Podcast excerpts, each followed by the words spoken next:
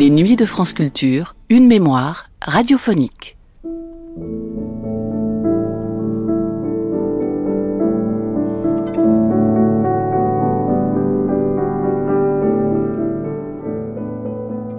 La musique de chambre est chez moi une sorte de phénomène intermittent, déclare Francis Poulenc. Et en effet, on n'a pas tendance à associer Poulenc à la musique de chambre. On pense plutôt à ses fresques poétiques comme les mamelles de Tirésias, ou alors, de l'autre côté du spectre, à sa musique religieuse, comme ses litanies à la Vierge Noire. Dans ce onzième de 18 entretiens, au micro de Claude Rostand, Poulenc raconte sa relation très particulière à la musique de chambre, qui, sans être un des éléments centraux de son œuvre, ne cesse de revenir, à la fois dans sa composition et dans la musique qu'il écoute. Une émission diffusée pour la première fois le 22 décembre 1953 sur Paris Inter.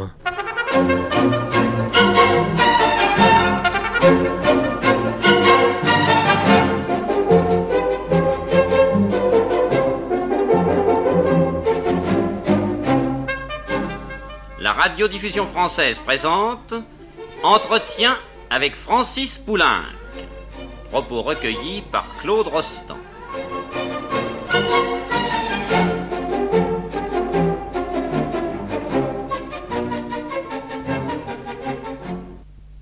La musique de chambre se distribue curieusement dans votre production.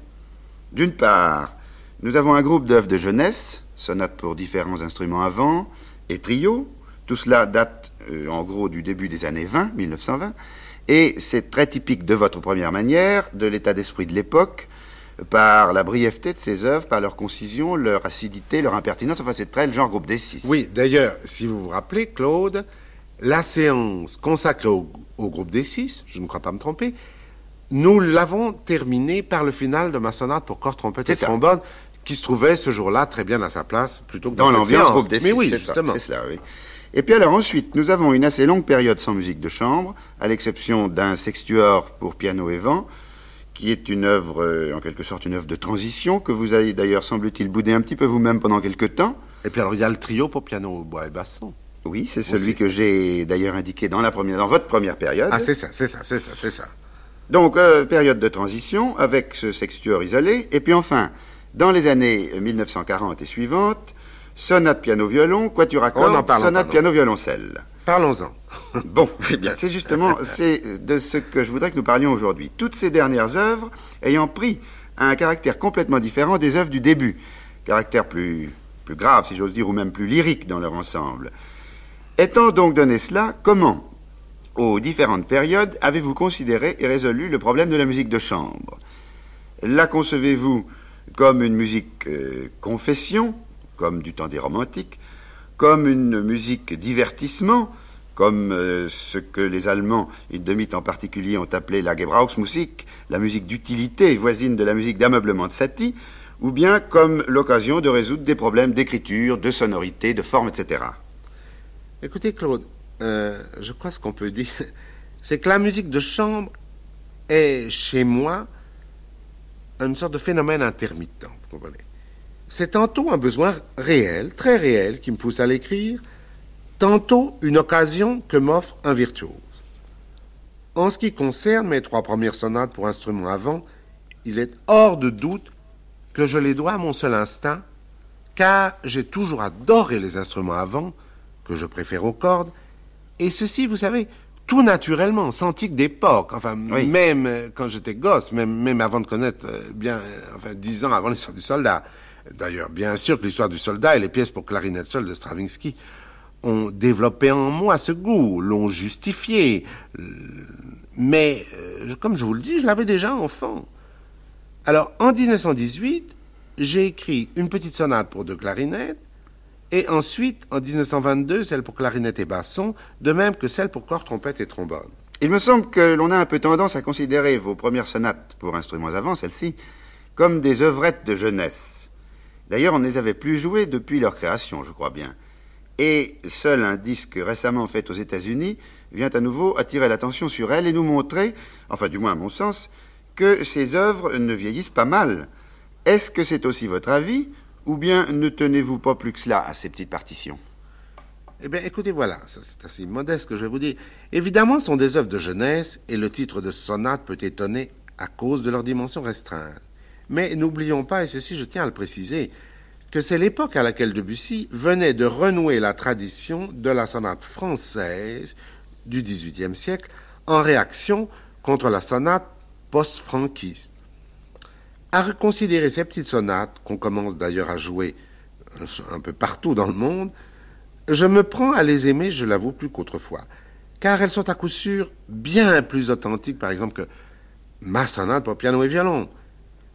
Bien écrites, je crois qu'elles sont bien écrites pour les vents, elles gardent une certaine verdeur qui n'est pas, comment vous dirais je voudrais vous trouver un équivalent dans le domaine de la peinture. Tenez, quelque chose comme ça rappelle certaines, certaines aquarelles de, de Dufy jeune. Vous, Oui, d'ailleurs, c'est pourquoi, c'est ce que j'ai appelé, sans penser à cela, d'ailleurs, votre côté fauve. Oui. Mais avant de vous interroger sur une de vos réussites évidentes, qui est votre trio pour piano, hautbois et basson, parlons un peu de cette fameuse sonate pour piano et violon que vous venez de condamner rapidement au passage. Pourquoi ne l'aimez-vous pas? Avant, je voudrais vous dire quelque chose, avant de vous parler de cette sonate. Euh, D'ailleurs, dans une, dans une des prochaines séances, je, je vous en parlerai. C'est très paradoxal et c'est très curieux, mais d'une certaine façon, les peintres m'ont influencé. Et quand j'ai vu dernièrement, euh, enfin au printemps dernier, l'exposition de Dufy, je me suis dit qu'après tout, j'avais un certain rapport ave- avec lui. Vous comprenez? Oui, oui, oui. Mais ça, je vous en parlerai plus tard. Pour ce qui est de la sonate euh, de piano et violon, vous savez ce que j'en pense, et que, en dépit de quelques détails violoni- euh, violonistiques savoureux qui sont dus à Ginette Neveu, n'est-ce pas? Je ne dis pas que pour le violon, il n'y a pas des choses bien, bien écrites, bien réalisées, euh, mais je crois que cette sonate est ratée, hélas. Comment ça, au point de vue de la forme? Euh, oui, peut-être.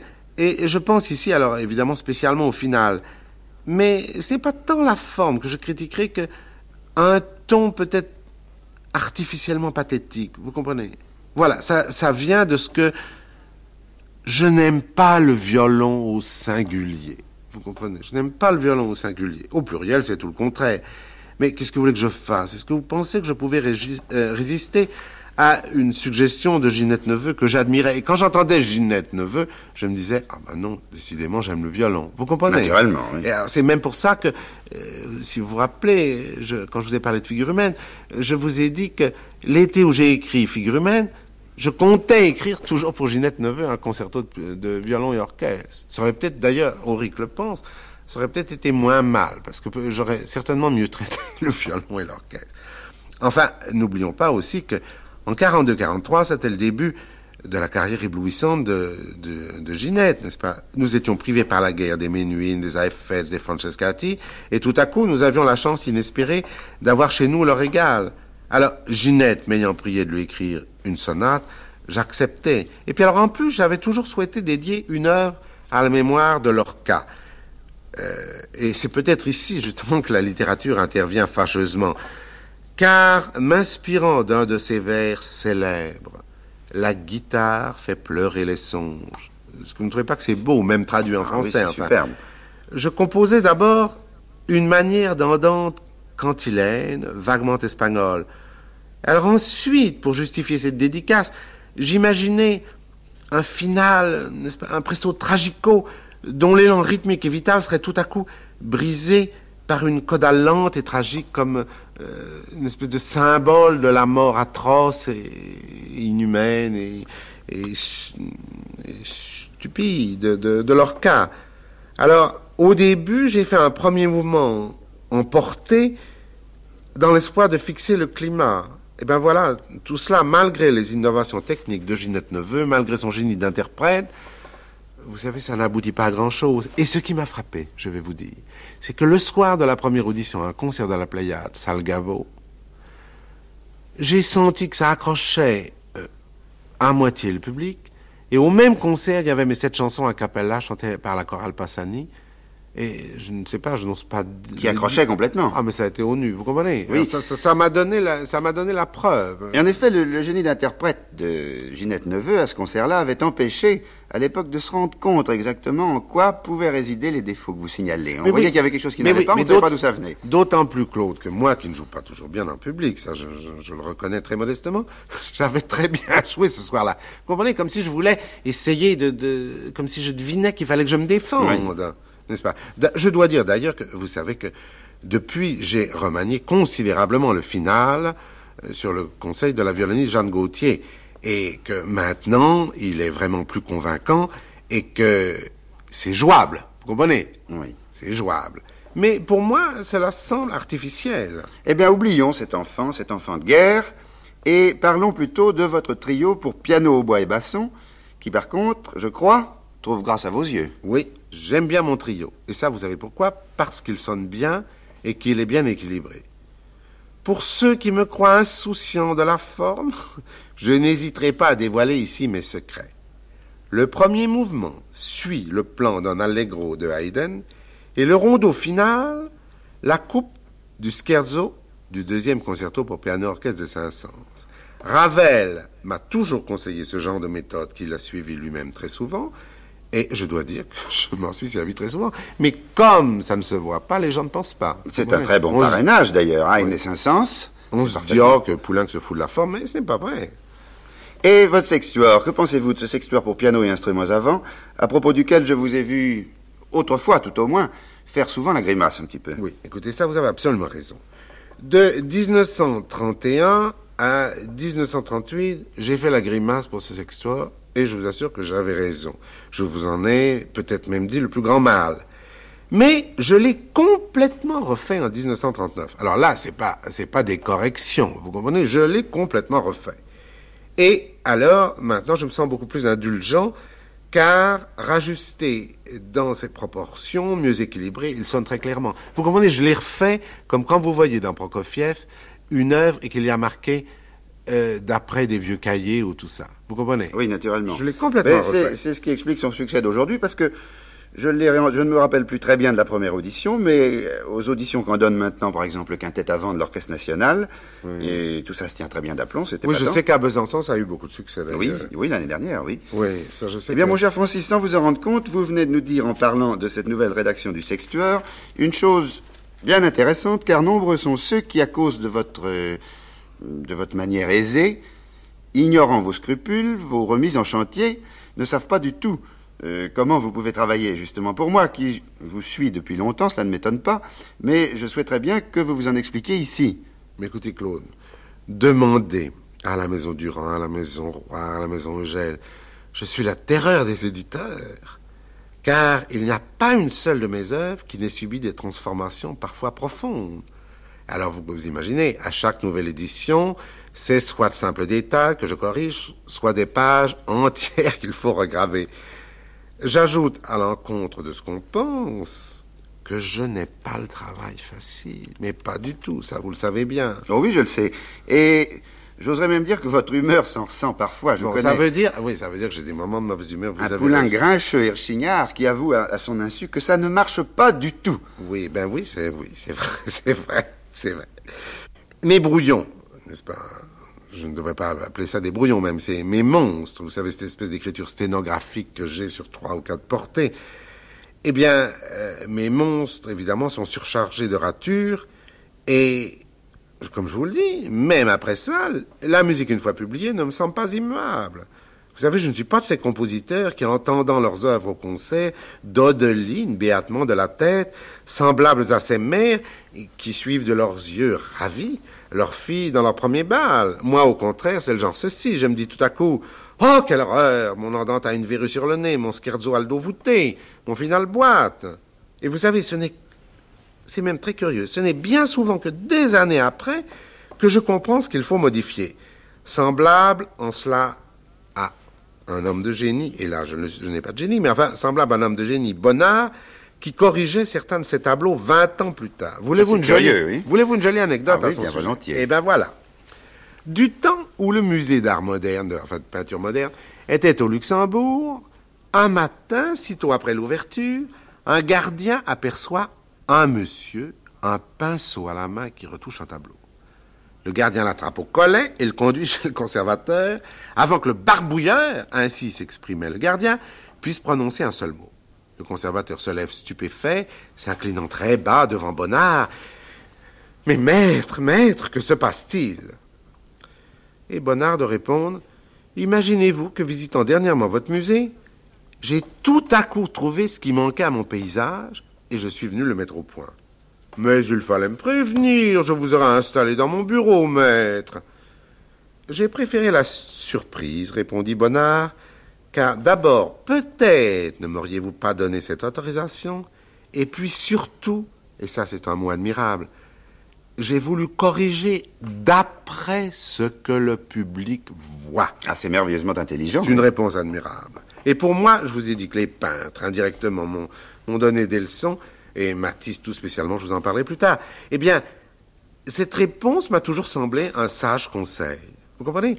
Et c'est ainsi que moi, qui ai fait beaucoup de conseils, c'est ainsi que grâce au public, je devine, sans le regarder, ce qui ne va pas. Comprenez, le pianiste, je suis de, de bien, mais... Et tenez, c'est ainsi que j'ai trouvé la nouvelle version de ma sonate pour piano et violoncelle, je parle surtout du final, après avoir joué six fois en Italie cette sonate avec Pierre Fournier. Et maintenant, je crois, et Fournier le croit aussi, qu'elle est tout à fait au point. Là, naturellement, ce n'est pas une chose recommencée comme le sextoire, vous comprenez Ce sont simplement des, des coupures ou, de, ou, ou, des arrangements, euh, n'est-ce pas? Par exemple, j'ai beaucoup de défauts, mais je crois que j'ai tout de même une qualité. Je module très vite, ça ne me gêne jamais. Jamais la modulation ne pose un problème pour moi.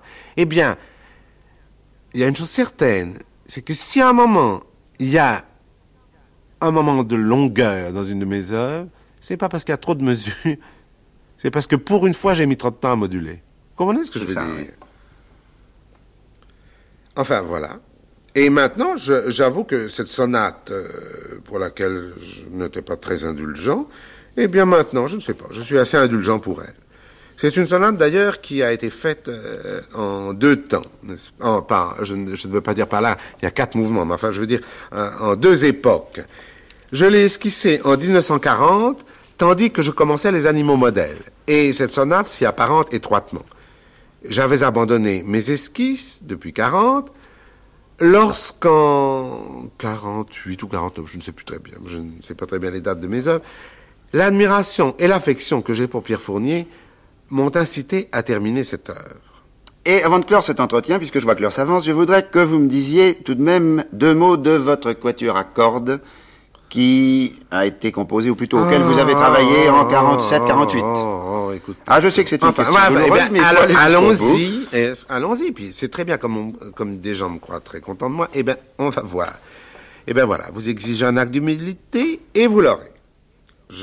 Alors, comme je vous le dis, je racheterai ainsi peut-être certaines complaisances que certains trouveront peut-être excessives pour d'autres œuvres. Eh bien voilà, je vous le dis tout cru. Ce quatuor est la honte de ma vie, vous m'entendez? Joseph Calvet a eu la gentillesse de m'en déchiffrer un matin en 47 trois mouvements. Et pour moi, c'est un souvenir, mais atroce. Et le rouge me monte aux joues lorsque j'y repense. Alors, je vais vous dire ce qui s'est passé, et ce qui prouve combien je m'étais trompé.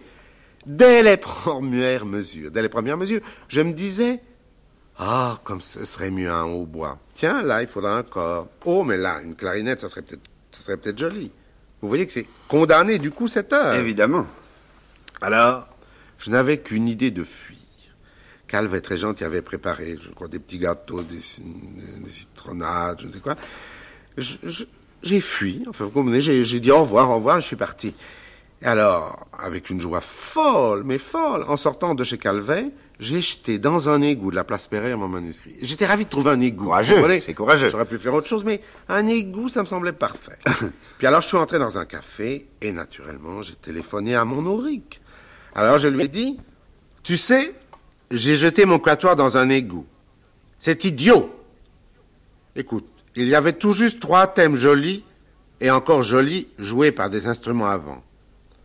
Alors, tu as bien fait de déchirer le quatuor, mais tout de même, tâche de ne pas oublier ces trois thèmes, ça pourra peut-être servir un jour. En effet, Ces motifs figurent aujourd'hui dans ma Sinfonietta qu'en souvenir de ce téléphone, j'ai dédié à Georges Auric. Et quel est en somme l'obstacle que vous n'avez pas pu franchir à l'occasion de ce quatuor? Question de forme, question d'écriture Est-ce que c'est ce genre euh, réputé redoutable, à juste raison d'ailleurs, redouté de musiciens même tels que Brahms ou Fauré Est-ce que c'est ce genre qui vous a intimidé, qui vous a enlevé euh, vos moyens normaux d'invention? Et cependant, vous avez près de vous un ami dont l'exemple montre qu'il y a peut-être là de quoi être aussi intimidé, Darius Milhaud, qui vient de finir son 18e quatuor à cordes, ni plus ni moins. Non, euh, je vais vous dire, Claude, c'est pas ça. C'est peut-être pas tellement la forme, parce que, par exemple, je crois que la forme de l'andante n'était pas laide, euh, pas mal. Mais j'ai stupidement confondu l'écriture du quator avec l'écriture chorale. Vous comprenez? Alors que c'est tout le contraire. En effet, qu'est-ce que vous voulez? Rien n'est plus loin du souffle humain que le coup d'archet. Naturellement. Vous comprenez? Et alors, euh, non, enfin c'est ça. Je crois que je crois vraiment que c'est ça. Je me suis dit, bah, tu n'écris pas mal pour les pour un cappella. Pourquoi pas essayer dans le quator? Et on me l'avait dit. Des amis me disent, ah, mais vous qui écrivez pour le pourquoi pas? Évidemment, Millot, lui, alors ça c'est tout à fait autre chose. Millot a le sens du quator euh, un point extraordinaire, mais extraordinaire. Et je mets au tout, tout, tout, tout premier rang de son œuvre, ces 18 quatuors. Car d'ailleurs, ils sont presque tous réussis. Et il y en a, je crois, la, la majeure partie, qui sont d'une très grande beauté. D'ailleurs, moi, vous savez que j'adore la musique de Millot. Mais, je vous en prie, Claude, pour moi, de grâce, ne parlons plus jamais de cette forme de musique qui est là, si j'ose faire un, enfin, je ne sais pas, un, un jeu de mots de commis voyage. N'est-ce pas? Ne parlons plus de ce genre de musique qui n'est pas dans mes cordes. Bravo. En effet. Mais enfin, il fallait le dire. Eh bien, commerce, nous allons nous empresser d'oublier aussitôt cet autre enfant malvenu, ou plutôt mort-né, et nous allons profiter de la présence à Paris de Pierre Fournier pour lui demander de nous jouer, avec euh, vous, naturellement, au piano, la cavatine de votre sonate pour piano et violoncelle. Alors ça, très volontiers.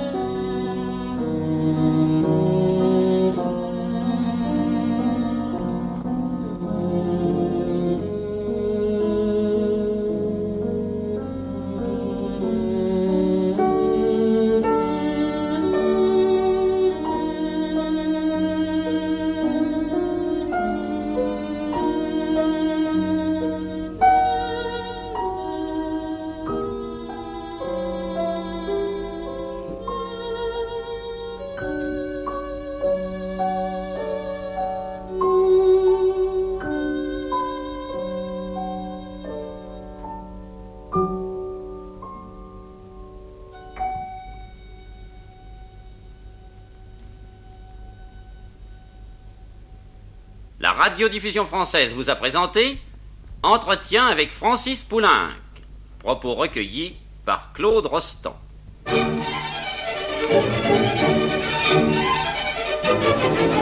C'était le 11e de 18 entretiens avec Francis Poulenc, diffusé pour la première fois le 22 décembre 1953 sur Paris Inter. À suivre.